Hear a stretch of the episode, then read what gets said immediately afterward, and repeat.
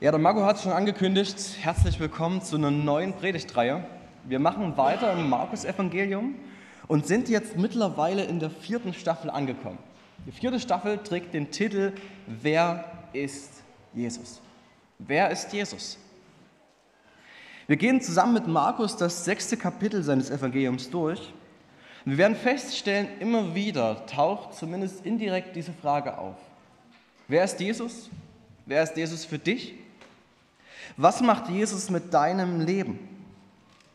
Wir merken, die Frage forderte die Menschen damals heraus, aber auch uns bis heute. Wir haben uns gerade von den Kindern verabschiedet, sind in den Kindergottesdienst gegangen und ich muss sagen, ich liebe es, Kindern zuzuschauen. Wie sie spielen, wie sie lachen, wie sie mit Problemen umgehen wie sie all ihren Mut zusammennehmen, um für uns kleine Schritte, für sie riesige Schritte zu tun. Und ich liebe es, wie sie die Welt sehen. Manchmal vermisse ich es, diese Einfachheit im Blick zu haben, sich einfach über die Dinge zu freuen. Wenn sie rausschauen, nachdem es geregnet hat, dann staunen sie über den Regenbogen. Während wir erklären, eigentlich existiert er ja gar nicht, es ist ja nur Wassertröpfchen, die das Licht reflektieren und entsprechend spalten in seine Farben. Wenn Sie Musik hören, dann freuen Sie sich und tanzen dazu. Während wir wiederum erklären können, es ist ja eigentlich nur Material, was schwingt, die Luft überträgt die Schwingungen zu unserem Ohr.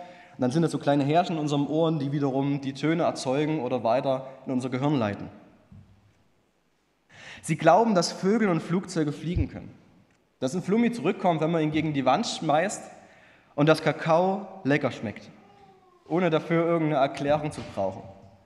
Sie wissen nichts oder wollen gar nichts von Schwerkraft wissen, von irgendwelchen physikalischen Gesetzen, von Zuckergehalt. Worauf will ich hinaus? Ich glaube, es ist gut, Dinge zu erklären. Ich glaube, es ist gut, verstehen zu wollen. Es ist gut zu forschen hinter die Kulissen zu schauen, um herauszufinden, wie genial Gott diese Welt geschaffen hat. Nicht umsonst heißt es ja, ein Schluck aus dem Becher der Wissenschaft macht atheistisch, doch auf dem Grund findet man Gott. Aber was ist, wenn wir alles in unserer Welt erklären wollen und unsere Erklärungen irgendwann an ihre Grenzen stoßen? Was ist, wenn unsere fertigen Bilder nicht mehr zu dem passen, was wir erleben?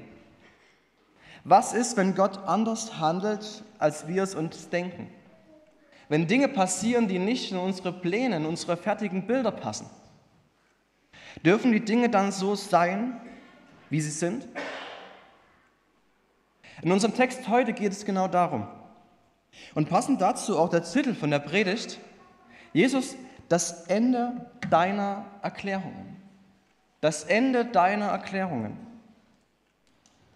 In der letzten Staffel vom Markus Evangelium haben wir gesehen, wie Jesus unglaublich viele Wunder getan hat. Er hat seine Macht demonstriert, seine Macht über die Natur, über Krankheiten, über die geistliche Welt und selbst über den Tod. Doch bei dieser Reihe wird es wieder ein Stück persönlicher. Es geht mehr um das Zwischenmenschliche. Darum, wie Jesus dir, wie Jesus uns begegnen will. Und alles beginnt mit der Heimkehr Jesu. Nicht in den Himmel, das wäre ziemlich kurz, so nach sechs Kapiteln fertig mit der Biografie Jesu, sondern mit der Heimkehr nach Nazareth. In das Dorf, in die kleine Stadt, in der er aufgewachsen ist. Und ich lese mit euch mal den Text für heute in Markus 6, Verse 1 bis 6. Und er zog von dort weg und kam in seine Vaterstadt. Und seine Jünger folgten ihm nach. Und als der Sabbat kam, fing er an, in der Synagoge zu lehren, und viele, die zuhörten, erstaunten und sprachen, woher hat dieser solches? Und was ist das für eine Weisheit, die ihm gegeben ist, dass sogar solche Wundertaten durch seine Hände geschehen? Ist dieser nicht der Zimmermann, der Sohn der Maria, der Bruder von Jakobus und Joses und Judas und Simon? Und sind nicht seine Schwestern hier bei uns? Und sie nahmen Anstoß an ihm. Jesus aber sprach zu ihnen, ein Prophet ist nirgends verachtet, außer in seiner Vaterstadt und bei seinen Verwandten und in seinem Haus. Und er konnte dort kein Wunder tun, außer dass er wenigen Kranken die Hände auflegte und sie heilte. Und er verwunderte sich wegen ihres Unglaubens. Jesus kommt zurück in seine Heimat und predigt dort am Sabbat in der Synagoge. Markus erwähnt hier nicht, welchen Text Jesus liest, worüber er predigt. Und ich glaube, das liegt daran, dass es Markus in dem Moment egal ist. Denn ihm geht es darum, wie die Menschen reagieren, die Jesus hören. Wie werden sie reagieren, wenn Jesus predigt? Wenn der, den sie von klein auf kannten, zu ihnen spricht? Letztendlich sehen wir, sie sind erstaunt über seine Art zu lehren. Und das verwundert nicht. Denn an anderer Stelle lesen wir, Jesus predigte mit Vollmacht, nicht so wie die geistlichen Führer, die sie kannten. Und auch das ist nicht verwunderlich, denn wie hätte es anders sein sollen? Jesus hatte die höchste Autorität hinter sich, die höchste Vollmacht. Er war ja quasi Gott selbst, der zu ihnen sprach. Aber wie konnte das sein? 30 Jahre lang haben sie ihn erlebt. 30 Jahre lang haben sie gesehen, wie er aufgewachsen ist. Sie kannten ihn besser als jeder andere. Manch einer erinnerte sich vielleicht noch an die mysteriösen Umstände seiner Geburt. Was damals passiert war, die Gerüchte, die im Raum lagen. Sie wussten, dass seine Eltern eine Zeit lang in Ägypten waren. Und vielleicht hatten sie sich, als diese junge Familie zurückkam nach Nazareth, gefragt, mal schauen, was aus dem Jungen noch werden wird. Mit dem Start ins Leben. Und wenn wir ehrlich sind, wäre es bei uns wahrscheinlich nicht anders. Ich meine, stellt euch mal vor, ein junges Ehepaar hier in Kirchberg, Kurz vor der Heirat wird die Frau schwanger. Sie ziehen um, in einer anderen Großstadt wird das Kind geboren. Kurz nach der Geburt ziehen sie um in ein anderes Land. Und nach drei, vier Jahren kommen sie dann wieder hier nach Kirchberg. Und ich denke, in so einer kleinen Stadt ist es nicht anders als auf dem Dorf. Der Dorftalk funktioniert. Die Gerüchteküche brodelt und der ein oder andere fragt sich, na mal schauen, was aus dem Kind mal werden wird. Mit dieser bewegten Kindheit, mit diesem bewegten Start in das Leben. Und die Menschen in Nazareth erlebten, wie Jesus größer wurde, wie er älter wurde, wie er das Handwerk seines Vaters lernte, er wurde Zimmermann, wie er Häuser baute, vielleicht sogar die Häuser von denen, die an diesem Sabbat in der Synagoge waren, vielleicht die Häuser ihrer Kinder. Und bis dahin hatte Jesus nie groß gelehrt. Und jetzt auf einmal hörten sie, wie er in ganz Galiläa unterwegs war, wie er Menschen lehrte, wie er Wunder tat, wie er sich mit den Führern ihres Volkes anlegte. Und es heißt, sie nahmen Anstoß an ihm. Sie kamen damit nicht klar. Ich lese zurzeit Biografie vom Bruder Andrew, dem Gründer von Open Doors. Er wurde bekannt als der Schmuggler Gottes. Warum? weil er ab den 50er Jahren immer wieder hinter den eisernen Vorhang reiste, um Bibeln und christliche Literatur den Gemeinden zu bringen, die nichts hatten, die verfolgt wurden, die teilweise sich nur im Untergrund treffen konnten. Sein Berufungsvers für seine Arbeit wurde Offenbarung 2, Offenbarung 3, Vers 2. Werde wach und stärke das Übrige, das im Begriff steht, zu sterben. In seiner Vorbereitungszeit hatte er viele Hindernisse zu überwinden. Immer wieder hat er erlebt, wie Gott ihn versorgt hat, wie das Vertrauen auf Gott ihn weitergebracht hat. Und nach einer langen Anlaufzeit bekam er schließlich die Erlaubnis, nach dem damaligen Jugoslawien einzureisen, was so die erste große Reise für ihn war, außerhalb von einer Reisegruppe. Zur gleichen Zeit bekam er von guten Freunden ein Auto geschenkt, ein hellblauer VW Käfer. Seine große Angst war nun, er musste mit diesem Auto in sein Heimatdorf fahren. Sein Heimatdorf, ein kleines Dorf hinterm Deich in Holland. Und er hatte gehofft, dass er vielleicht irgendwie heimlich reinkommen kann, ohne dass ihn jemand sieht.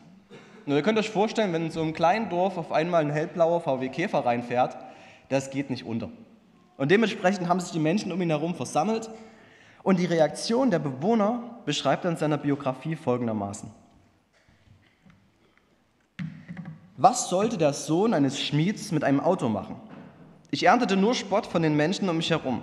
Egal wie oft ich sagte, dass es ein Geschenk war, merkte ich, dass es niemandem so richtig passte. Der Sohn eines Schmieds hatte eben nicht Auto zu fahren. Bei dem Text, bei der Geschichte musste ich an unseren Predigtext heute denken. Ja, Andrew predigte nicht in seiner Heimat. Aber trotzdem hatten die Menschen seines Dorfes ein festes Bild von ihm. Ein festes Bild von seiner Zukunft, von dem, was er zu tun hatte und zu lassen hatte. Und ich glaube, ähnlich war es auch bei Jesus damals. Die Menschen sagten sich, der Sohn eines Zimmermanns hat nicht durch die Gegend zu reisen und vollmächtig zu lernen. Und wenn er schon reisen muss und Menschen um sich her versammeln, dann soll er wenigstens nicht so tun, als wäre er etwas Besonderes. Dann soll er wenigstens nicht so auftreten, wie er hier auftritt. Die Vorstellung davon, dass einer von ihnen so mächtig lehrt, das war das eine Problem, was ich störte. Das andere, was mitschwang, war, dass sie eine bestimmte Vorstellung von Gott hatten. Wer Gott ist, wie Gott ihnen begegnet, wie der Messias, der Retter, aussehen soll, der zu ihnen kommt, um ihnen Freiheit zu bringen. Ein mächtiger Feldherr in strahlender Rüstung, ein Lehrer, von dem keiner so richtig weiß, wo er herkommt und der das Volk mit sich zieht. Doch nun sahen sie diesen Mann vor sich stehen, den sie alle kannten, und das passte irgendwie nicht zusammen. Timothy Keller hat in der Predigt über den Text mal Folgendes gesagt. Seine Predigt konnte nicht das Tal der Gewöhnlichkeit um ihn herum durchdringen. Seine Predigt konnte nicht das Tal der Gewöhnlichkeit um ihn herum durchdringen. Jesus war den Menschen zu gewöhnlich um so eine Predigt zu halten, um die Erlaubnis zu haben, so zu ihnen zu reden. Sie konnten sich nicht erklären, wer Jesus ist. Sie fanden keine Erklärung. Und das ist das Problem. Denn das Ergebnis war dadurch, sie nahmen Anstoß an ihm. Anstoß, das ist im Griechischen das Wort Skandalos. Und ihr könnt euch vorstellen, welches deutsche Wort daher kommt. Das Auftreten von Jesus war für die Menschen damals regelrechter Skandal. Ein Problem, oder das ist ein Problem, was Menschen damals und auch heute mit vielen Themen aus der Bibel haben. Sie passen nicht zu ihrer Kultur, zu ihrer modernen Denkweise. Es ist veraltet, überholt, rückwärtsgerichtet. Da sprechen wir von verschiedensten Themen wie Beziehung, Freundschaften, Ehe, von dem Umgang mit Regeln und Gesetzen, die Menschen erlassen haben, die Gott eingesetzt hat, denen Gott das Schwert gegeben hat, wie es im Petrusbrief heißt. Es geht um die Grundordnungen der Welt. Und die Sache ist die, wenn Gottes Sohn, wenn Jesus dich herausfordert, dann ist es ganz natürlich, weil er kommt von außerhalb unserer Welt. Er kommt aus einer anderen Kultur und bringt diese Kultur zu uns. Egal, wo auf der Welt Jesus und sein Wort gepredigt wird, werden Menschen Gründe finden, einen Anstoß zu haben. Weil diese Kultur sich immer in irgendeinem Punkt von unserer Kultur unterscheiden wird. Von der Art, wie wir miteinander leben. Aber wisst ihr, wenn Jesus wirklich Gottes Sohn ist, wenn er wirklich für deine Schuld gestorben ist, wenn er wirklich von den Toten auferstanden ist, dann musst du ihn so annehmen, wie er ist. Mit all den Herausforderungen, die er an dich stellt.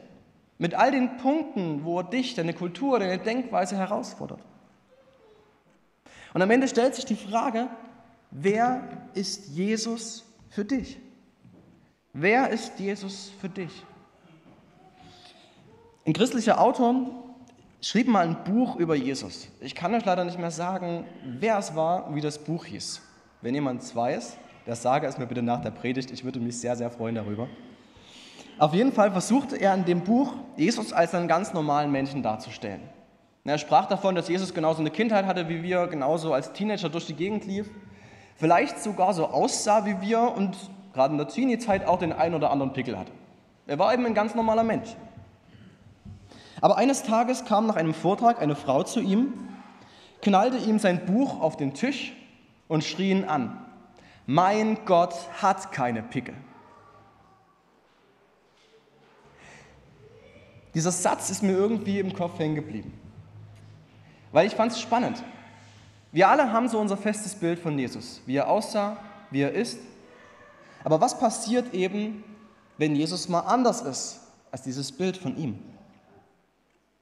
Ich sage mal, bei uns in der westlichen Welt wissen wir ziemlich gut, wie Jesus aussah.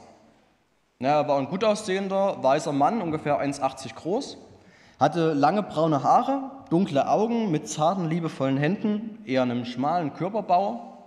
Er war bekleidet natürlich mit einem langen Gewand und je nachdem, nach welcher Auslegung man geht, war er sein gesamtes Leben lang von so einer leuchtenden Aura umgeben und schwebte für 5 cm über dem Boden. Ungefähr. Tatsächlich aber, wenn wir mal in die Zeit damals schauen, hatte Jesus wahrscheinlich eher so einen bronzefarbenen Hautton, hatte wohl kurze, dunkle Haare, war ungefähr 1,65 groß, so groß war der Durchschnittsgaliläer damals, und meistens trug er rein aus praktischen Gründen eine knielange Tunika. Was den Körperbau angeht, braucht ihr nur mal unsere Zimmerleute anschauen. Den Mike habe ich heute noch nicht gesehen, aber vielleicht könnt ihr euch ungefähr so vorstellen, nur halt ein bisschen kleiner. Doch es geht ja nicht nur um sein äußeres Aussehen, sondern um sein Inneres. Aber ich glaube, dass schon allein dieses äußere Bild, was wir von Jesus haben, und wie er wahrscheinlich wirklich aussah, ganz gut widerspiegelt, wie unterschiedlich unser Bild von Gott ist und das, wie er wirklich ist. Menschen damals hatten ein festes Bild, wie Jesus hätte auftreten müssen, wie er sein musste. Und Jesus machte dabei allerdings einen Fehler. Er war anders. Und die Menschen kamen nicht damit klar, dass er out of the box war, dass er nicht in ihren Rahmen passte, den Rahmen sprengte. Wenn wir ehrlich sind, hat jeder von uns so ein Bild von Gott. Ein Bild, was über die Zeit, über die Jahre hinweg geprägt wurde in unserem Leben, durch das, was wir erlebt haben, durch die Menschen, denen wir begegnet sind, durch die Gemeinde, in der wir aufgewachsen sind. Er ist der liebevolle Vater, er ist der strenge Aufpasser und Gesetzeshüter, er ist Arzt und Heiler, er ist der Führer der Weltgeschichte, er führt alles zu einem guten Ziel. Versteht mich nicht falsch. Ich finde es gut, so ein Gottesbild zu haben. Es ist gut, das zu haben, weil es uns Sicherheit gibt. Weil wir dadurch wissen, woran wir mit Gott sind. Dass wir auf ihn vertrauen können. Aber wir alle werden mit diesen Erklärungen für Gott früher oder später an unsere Grenzen stoßen. Irgendwann wird ein Moment in unserem Leben kommen, wo Jesus uns begegnet und wir merken, oh, der ist ja anders. Die letzten Wochen waren wir mit Jona unterwegs. Und wir haben von der unverschämten Gnade Gottes gehört. Jonas Gottesbild war, Gott ist gnädig, aber vor allem für sein Volk. Und er musste erleben, dass Gott Gnade auch für Völker drumherum hat. Selbst für die Feinde seines Volkes. In der Apostelgeschichte bei Petrus sehen wir ein ähnliches. Petrus war davon überzeugt, dass Jesus gestorben ist für sein Volk, um es zu retten. Und Jesus macht ihm klar, nicht nur für die Juden, sondern auch für die Heiden. Auch für alle anderen Menschen ist Jesus gestorben. Wenn wir in die Geschichte von Elia schauen, das sehen wir, dass er davon überzeugt war, Gott schützt sein Volk, schützt seine Boten. Und auf einmal bekommt er Morddrohungen und flieht in die Wüste und ist verzweifelt. Weil er merkt, hey, Gott lässt sowas dann doch auch mal zu, dass seine Boten unter Druck gesetzt werden, dass sie verfolgt werden. Und schließlich bei Paulus, der überzeugt davon war, dass Gott ihm Türen öffnet, damit er rausgehen kann, um Menschen zu predigen, um von Jesus zu erzählen. Und der schließlich im Gefängnis landet, da sitzt und sich jetzt überlegen muss, okay, wie geht es jetzt weiter? Jeder von uns wird, glaube ich, da noch ganz persönliche Beispiele hinzufügen können, wo er erlebt hat, wie sein Gottesbild sich geändert hat. Gott lässt sich von uns eben nicht in einen Rahmen pressen. Er lässt sich nicht von uns erklären. Und damit kommen wir aber auch zu der Frage, die auch immer wieder mit dieser Frage, wer ist Jesus für dich zusammenhängt. Was macht das mit dir? Was macht das mit dir? Ich glaube, und ich denke, ihr habt es schon oft erlebt, solche Situationen, wo Jesus unser Gottesbild sprengt, die haben Potenzial zum Wachstum. Wenn unser Gottesbild an die Grenzen stößt, macht es erstmal Angst, weil es irgendwo an unseren Sicherheiten wackelt. Aber gleichzeitig können wir dadurch in unserem Gottesbild wachsen, bekommen einen größeren Blick dafür, wer Gott ist Und damit wiederum kann auch unsere Sicherheit in seiner Beziehung oder in unserer Beziehung zu ihm wachsen. Den Menschen in Nazareth war klar, was nicht sein darf, kann nicht sein. Sie nahmen Anstoß an Jesus und verschlossen ihm ihre Herzen. Sie wollten ihm nicht glauben. Sie wollten ihm nicht vertrauen. Und die Konsequenz war, Jesus konnte unter ihnen keine Wunder tun, nur ein paar kleine Handauflegungen und Heilungen. Und wir lesen, Jesus selbst wunderte sich über ihren Unglauben. Ich glaube, Jesus hätte in seiner Heimat gern mehr Wunder getan. Er hätte gern größere Wunder getan. Hätte den Menschen, wo er aufgewachsen ist, gern etwas zurückgegeben von dem, was er von ihnen als Kind, als Jugendlicher empfangen hat. Aber sie konnten Jesus nicht erleben, obwohl er mitten unter ihnen war. Und diese Tatsache hat mich zum Nachdenken gebracht. Ich weiß nicht, kennt ihr solche Situationen, wo ihr auf einer Konferenz oder auf ähm, einer Freizeitzeit und auf der Bühne erzählt jemand, ein Missionar, ein Vollzeitler, von dem, was Jesus alles in seinem Leben getan hat. Oder ihr lest eine Biografie von Bruder Andrew, von Jim Elliot, von Georg Müller, wie sie alle heißen, die großen Namen der Kirchengeschichte. Und ihr lest, was Gott in ihrem Leben getan hat, wie sie Gott erlebt haben. Oder ihr redet mit einem guten Freund und er spricht davon, wie Gott ihn versorgt, wie Gott ihm immer wieder durch Täler hindurch hilft. Und ihr sitzt da und fragt euch, warum erlebe ich Gott nicht so? Warum erlebe ich Jesus nicht so handeln in meinem Leben? Wir sind in der Gemeinde, sagen, Jesus ist mitten unter uns und fragen uns gleichzeitig, warum erleben wir ihn nicht? Ich glaube, ein Punkt ist die Frage, die hier in dem Text steht. Wer ist Jesus für dich? Wer ist Jesus für dich? Ist er für dich nur der Wunschautomat, der Gebete erhört und ansonsten in der Ecke einstaubt? Ist er für dich der Wanderprediger, der vor vielen Jahren durch ein fernes Land zog und gute Lebensweisen weitergab? Ist er für dich eines von vielen Märchen, die du als Kind gehört hast? Oder ist er für dich der Sohn Gottes, der für deine Schuld starb, der Mensch wurde, um persönlich dir zu begegnen. Der Menschen heilte, innerlich und äußerlich. Der den Tod überwunden hat, der auferstanden ist und in den Himmel aufgefahren ist. Ist er für dich der Freund, der dich begleitet, egal wo du bist? Der Hirte, der dich versorgt, der mächtige Schöpfer, der seine Hand über dich hält, der König der Könige, nach dessen Pfeife am Ende alle tanzen müssen. Wisst ihr, nur wenige Menschen leugnen heute noch die historische Existenz Jesu. Dafür ist er rein historisch gesehen zu gut belegt. Wohl aber leugnen sie seine Rolle und seine Person in der Geschichte. Wer er wirklich war. Aber das Problem ist, du kannst Jesus nicht neutral gegenüberstehen. C.S. Lewis, ein christlicher Autor, vielleicht kennen den einen oder anderen von Chroniken von Narnia, er hat einmal gesagt, am Ende werden nur zwei Gruppen von Menschen vor Gott stehen. Jene, die zu Gott sagen, dein Wille geschehe, und jene, zu denen Gott sagt, dein Wille geschehe. Alles entscheidet sich daran, wie du zu Jesus stehst. Nimmst du ihn an als deinen Retter, so wie er gekommen ist, mit all seinen Herausforderungen, die er an dein Leben stellt, auch wenn du ihn nicht erklären kannst? Oder ist er für dich ein Skandal, der seltsame Werte vertritt und nichts mit der modernen Wirklichkeit zu tun hat? Die Menschen in Nazareth damals, sie haben damals ihre Herzen vor Jesus verschlossen, weil er nicht in ihr Bild gepasst hat. Weil sie gesagt haben, es kann nicht sein. Aber die Frage ist, wie ist es bei dir? Wer ist Jesus für dich?